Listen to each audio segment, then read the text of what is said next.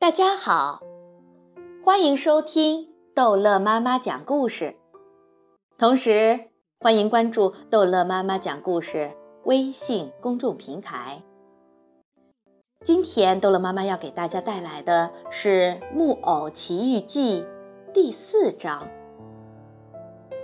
好，小朋友。现在我来告诉大家，当可怜的杰贝托平白无故的给送进监狱的时候，匹诺乔这个小坏蛋看见自己逃脱了警察的手，马上撒腿就跑，穿过田野，抄近路回家。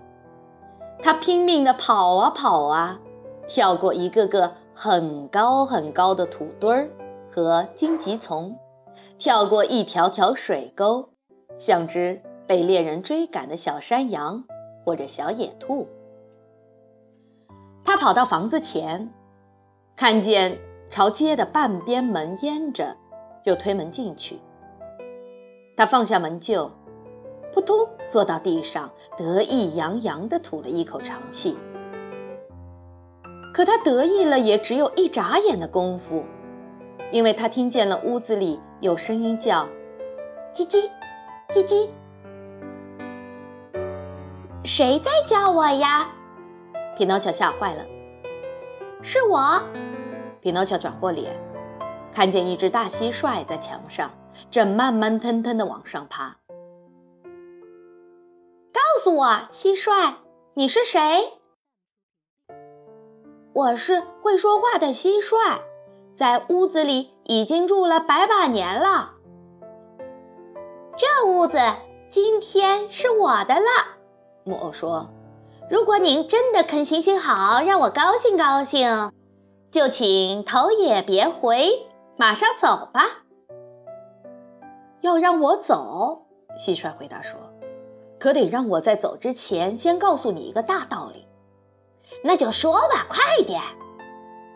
孩子不听父母的话，任意离开家，到头来绝不会有好结果。他们在这个世界上要倒霉，迟早会后悔的。你高兴唱就下去吧，我的蟋蟀。可我明天天不亮，一准就离开这里。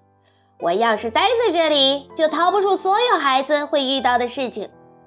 把我送去上学，不是软骗就是硬来，逼着我读书。跟您说句心里话。我一点儿都不想读书，我更爱追蝴蝶、爬树、掏鸟窝。可怜的小傻瓜，可你不知道吗？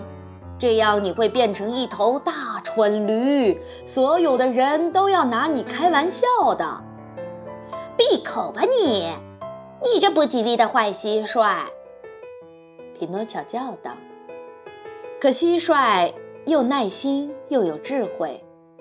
木偶这样粗暴无礼，他一点都不生气，还是用他原来的声调说：“你要是不爱上学，那为什么不学个什么行当，好正正直直的给自己挣块面包呢？”你要告诉我你吗？匹诺乔开始不耐烦了，回答说：“世界上所有的行当当中。”只有一个行当真正适合我的心意。什么行当？就是吃喝睡觉玩，从早逛到晚。告诉你，会说话的蟋蟀还是那么心平气和地跟他说：“凡是干这种行当的，最后几乎不是进医院，就是进监牢。轻点！”不吉利的坏蟋蟀，你惹我生气了，可要倒霉！哎，可怜的匹诺乔，你真叫我可怜。我为什么叫你可怜？因为你是一个木偶。更糟的是，因为你有一个木头脑袋。听了最后这句话，匹诺乔火冒三丈，猛地跳起来。在工作台上抓一个木头锥子，就向会说话的蟋蟀扔过去。